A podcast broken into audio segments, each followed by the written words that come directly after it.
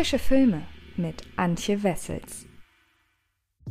Hallo liebe Freds und herzlich willkommen zu einer neuen Ausgabe des Frische Filme Podcasts. Und in dieser Woche möchte ich über einen Film sprechen, über dessen Zukunft momentan noch nicht so wirklich viel bekannt ist, denn Godzilla vs. Kong ist ja so ein wenig das Kinosorgenkind momentan, denn die Warner Produktion ja, sollte ursprünglich mal oder ist jetzt in den USA auf HBO Max verfügbar, wo ich den Film gesehen habe. Was mit dem Film hierzulande geschieht, ist irgendwie nicht ganz bekannt, denn mit Wonder Woman war es ja so, da hat Sky die Auswertungsrechte erhalten, genauso wie beim Snyder Cut von Justice League. Zu beiden Filmen gibt es übrigens auch noch Podcasts. Schaut da gerne mal rein, die sind auch beide schon online. Aber Godzilla vs. Kong, ja, offenbar scheint Warner da auf jeden Fall die Kinoauswertung wählen zu wollen, denn der Film wurde vom Kinostart her erneut verschoben. Das heißt, man weiß irgendwie noch nicht so richtig, was mit dem Film nun Sache ist. Ich werde euch dahingehend definitiv definitiv auf dem Laufenden halten und sei es nur, dass ich diesen Podcast hier nochmal nach oben hole, sollte der Film dann tatsächlich irgendwann mal in den deutschen Kinos erscheinen. Lange Rede, kurzer Sinn, ob sich das Warten lohnt und äh, beziehungsweise ob sich vielleicht sogar das lohnt, mal über ein HBO Max Abo nachzudenken. Das verrate ich euch, nachdem ich euch erzählt habe, worum es in dem Film geht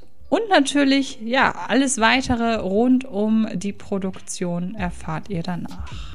Seit den Ereignissen von San Francisco und Skull Island weiß die Menschheit, dass sie auf der Erde nicht alleine ist. Gigantische Kreaturen verweilen unter ihnen, darunter auch der in einem Reservat fernab der Zivilisation gehaltene Riesenaffe Kong. Die Wissenschaftlerin Eileen Andrews, gespielt von Rebecca Hall, hatte sich einst des riesigen Monsters angenommen und fühlt sich für Kong verantwortlich. Genauso wie ihr Schützling Gia, gespielt von Kaylee Hoddle. Ein junges Waisenmädchen, das mit den Menschenaffen kommunizieren kann. Vielleicht ist sie sogar der Schlüssel zum Erfolg über Godzilla. Denn als eines Tages ein Angriff der vermeintlich besiegten Riesenechse bevorsteht, sieht sich Eileen mit der Bitte konfrontiert, ihren Kong einigen fremden Menschen als eine Art Superwaffe zur Verfügung zu stellen. Die scheinen vor allem sich selbst und die Erdbevölkerung retten zu wollen. Doch der Kampf zwischen einem wütenden Godzilla und dem noch lange nicht eingeschüchterten Kong nimmt ungeahnte Ausmaße an, die bis tief ins Innere der Erde führen und dort neue, bislang unentdeckte Welten offenbaren.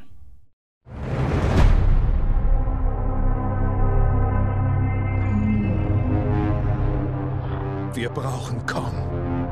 Die Welt braucht ihn, um aufzuhalten, was kommt. Und dieses Kind, sie ist die einzige, mit der er kommunizieren wird. Ich weiß, dass sie etwas verbindet. Sie konnte nirgendwo hin, also habe ich versprochen, sie zu beschützen. Und ich denke, in gewisser Weise hat Kong das Gleiche getan.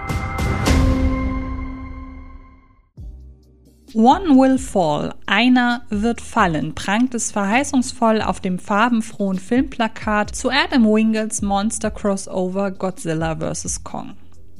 Dass da vermutlich nicht ganz so viel dran ist, kann man sich als Filmfan ausrechnen, wenn man sich einmal die gigantomanische Armada aus Filmmonsterliebhaberinnen anschaut, die seit 2014 Damals eröffnete Gareth Edwards das Monsterverse von Warner Brothers mit seinem umstrittenen Blockbuster Godzilla auf ein Aufeinandertreffen der beiden Kolosse Godzilla und Kong hofft. Die einen im Team Kong, die anderen im Team Godzilla.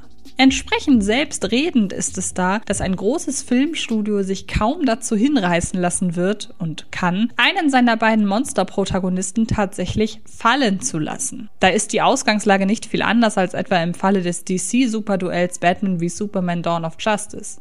Ohne den Ausgang von Godzilla vs. Kong im Detail vorwegzunehmen, so sind die Parallelen darin, wie die FilmemacherInnen die Frage nach dem Ausgang des Duells beantworten, doch verblüffend.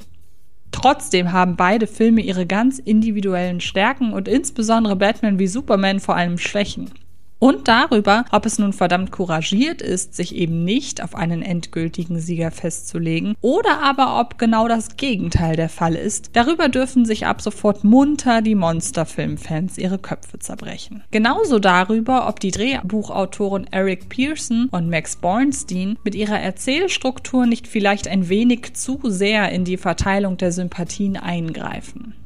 Der Filmtitel Godzilla vs. Kong hebt klar den Kampf beider Giganten hervor. Genauso wie in ihren Einzelabenteuern Godzilla, Kong Skull Island und Godzilla 2 King of the Monsters zuvor immer genau jenes Monster im Titel genannt wurde, um das es in dem Film primär geht, selbst wenn noch diverse andere gigantische Fantasy-Wesen in der Handlung mitmischen dürfen. Doch ein Großteil des Films entwickelt sich aus der Perspektive Kongs und seiner Weggefährten heraus. Es ist schon auffällig, dass der Riesenaffe sowohl die allererste Einstellung als auch die allerletzte Szene für sich beanspruchen darf. Und zwischen diesen rund 100 Minuten spielt es vor allem eine Rolle, wie sich Kong-Flüsterin und Wissenschaftlerin Eileen Andrews um das Wohlergehen ihres Schützlings sorgt. Der erst nach rund 40 Minuten zum ersten großen Schlag gegen seinen menschenaffigen Gegner ausholende Godzilla erfährt dagegen die meiste Zeit über eher eine Antagonistenzeichnung.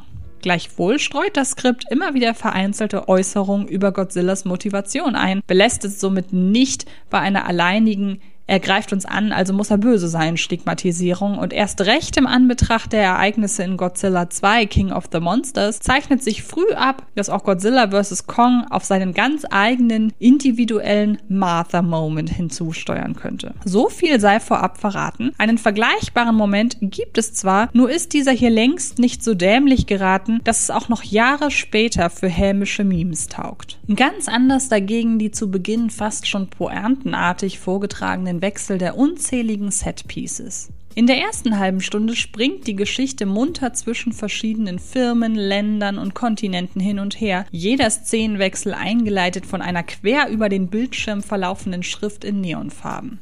So sehr man bei einem stets selbstreferenziell in den von ihm bemühten Genres umherspringenden Regisseur wie Adam Wingett davon ausgehen kann, dass diese exaltierten Szenenwechsel auch ein Stück weit augenzwinkernd gemeint sein dürften, wie oft wurde nicht schon im Blockbuster-Kino zwischen diversen leinwandtauglichen Setpieces umhergesprungen, bloß weil eine Szene in Land X geiler aussieht als in Land Y, so sensibilisieren sie auch für eine der größten Schwächen von Godzilla vs. Kong mussten sich schon die Vorgänger immer wieder den Vorwurf anhören, die überbordenden Monsterkämpfe durch zwischenmenschliches Geplänkel weitestgehend uninteressanter Charaktere zu verwässern, etabliert der neueste Monsterverse-Beitrag auf eine fast schon trotzige Art noch einmal eine ganze Reihe mehr Menschenfiguren. Eine uninteressanter als die andere. Während Rebecca Hall das Erzählkonstrukt immerhin solide zusammenhält, obwohl man über ihre Figur der Wissenschaftlerin Eileen Andrews nichts erfährt, was nicht mit ihrer Leidenschaft für den Riesen Affen zu tun hat, entwickelt sich der von Brian Tyree Henry gespielte Podcast-Moderator Bernie Hayes zu einem höchst streitbaren Zeitgenossen. Gerade in aktuellen Zeiten ist es doch arg fraglich, ob der Charakter eines bekennenden Verschwörungstheoretikers, der neben der Echsenmenschen- und Hohlerde-Theorie noch diversen weiteren Hypothesen Glauben schenkt, wirklich als Identifikationsfigur taugen sollte, zumal sie in Godzilla vs. Kong mit Teilen seiner wahnwitzigen Überlegungen recht behalten wird. Was daher bleibt, ist ein gewiss auch vom aktuellen Zeitgeist eingefärbter Beigeschmack. Es sind gefährliche Zeiten. Godzilla verletzt da draußen Menschen und wir wissen nicht warum. Irgendetwas, das wir noch nicht sehen, provoziert ihn. Ich bin der gleichen Ansicht. Die Mythen sind wahr. Es gab einen Krieg. Und Sie sind die letzten Überlebenden. I can't reach it for greatness because I'm built from it. Wer beugt sich wem? Kong beugt sich niemandem. Doch auch wenn in Godzilla vs. Kong nochmal gefühlt deutlich mehr Menschen vorkommen als in den bisherigen, genau für diese Entscheidung scharf kritisierten Filmen zusammen, neben Rebecca Hall und Brian Terry Henry spielen unter anderem noch Alexander Skarsgård, Millie Bobby Brown, Julian Dennison, Damien Bashir und Kyle Chandler gewichtige Rollen im Monstergeleit, so steht diesmal doch vor allem eben jener Monster Clash im Mittelpunkt. Das erste körperliche Aufeinandertreffen findet zwar erst nach rund 40 Minuten statt und lässt darauf zudem nur noch ein weiteres, nicht minder ausladendes folgen, entwickelt vor der Panoramakulisse eines überdimensionalen Flugzeugträgers und vor allem aber im hellen Sonnenlicht jedoch eine ungeheure Wucht. Ganz anders als im vorwiegend bei Nacht spielenden Godzilla 2 King of the Monsters zahlt es sich in Godzilla vs. Kong aus, dass weite Teile der ohnehin äußerst opulenten Action-Szenen mit viel Übersicht inszeniert und gefilmt wurden. Anders als in eben jenem Vorgänger bleibt bis zuletzt ein Gespür dafür bestehen, wie die Kräfteverhältnisse von Kong und Godzilla verteilt sind, wer gerade führt und wer den Kampf vielleicht bereits verloren hat. Und wird es doch einmal dunkler, etwa weil der auszugsweise bereits im Trailer zu sehende Finalkampf teilweise eben doch bei Nacht spielt, sorgt Kameramann Ben Saracen für eine abwechslungsreiche Bildsprache, die ihren optischen Reiz aus den Fähigkeiten und Eigenheiten zieht, die die hier aufeinander losgehenden Monster mitbringen. Godzilla vs. Kong steht auch audiovisuell ganz im Zeichen seiner Monster. Für Regisseur Adam Wingett stellt Godzilla vs. Kong derweil das erste großbudgetierte Filmprojekt seiner Karriere dar. Nachdem er in den Genrebeiträgen You're Next, The Guest und Blair Witch sein Wissen um die Mechanismen des Horrorkinos unter Beweis stellte und damit durchaus aneckte, veranlasste ihn seine vom Publikum gescholtene Adaption der Graphic Novel Death Note zu einem kurzzeitigen Rückzieher aus der Öffentlichkeit als Filmemacher und zu einer dauerhaften aus den sozialen Netzwerken. Morddrohungen durch jedwedes Maß an Höflichkeit und Menschenverstand verlorene Hater dürfte Wingett für seine Rückkehr ins Regiefach kaum befürchten. Im Gegenteil, der gebürtig aus Tennessee stammende Filmer stellt sich für Godzilla vs. Kong ganz in den Dienst seiner Monster und der Monsterliebhaberin. Nicht nur, indem er auf der Zielgeraden denselben Ansatz verfolgt wie sein Vorgänger Michael Doherty und einigen neuen sowie alten Bekannten aus dem Monsterverse Gastauftritte spendiert, sondern auch, weil sein Gespür für digitale Bildgewalten darlegt, wie sehr Wingard um das Potenzial des hier immer weiter wachsenden Filmuniversums weiß. Mit dem Einsetzen des Abspannes ist man sich plötzlich sehr sicher, dass noch viele weitere Filme aus dem Monsterversum ihre Daseinsberechtigung haben werden. Kommen wir also zu einem Fazit. Fazit. Weniger alte Schwächen, mehr neue Stärken und ganz viel Monster-Action. Nach dem angenehm zurückhaltenden Monsterverse-Auftakt Godzilla ist Godzilla vs. Kong das mit Abstand stärkste Sequel der stetig wachsenden Blockbuster-Reihe, deren größtes Versäumnis aber weiterhin die uninteressanten Menschenfiguren bleiben. Und ihr könnt euch ab sofort selbst überzeugen, denn Godzilla vs. Kong ist ab sofort bei HBO Max abrufbar und ich habe ja schon in der Einführung ein bisschen was über die Veröffentlichungspolitik zu diesem Film erzählt. Wie gesagt, ich kann euch nicht sagen, wann der Film hierzulande in Deutschland bzw. in Deutsch meine ich verfügbar ist, also da unbedingt die Augen offen halten. Im besten Fall kommt er ja, wie gesagt, ins Kino. Apropos Kino, ich habe für die aktuelle Ausgabe von Frische Filme auf YouTube, auf dem Fred Carpet Kanal übrigens, über meine liebsten und ja, prägnantesten Kinoerlebnisse gesprochen und ich finde das Video sehr schön, also schaut da unbedingt gerne mal rein und ansonsten spreche ich diese Woche im Podcast unter anderem noch über Happily, ein neuer Film, der jetzt ja ebenfalls in äh, diversen auf diversen VOD-Plattformen abrufbar ist und eine durch durchaus interessante Idee hat, also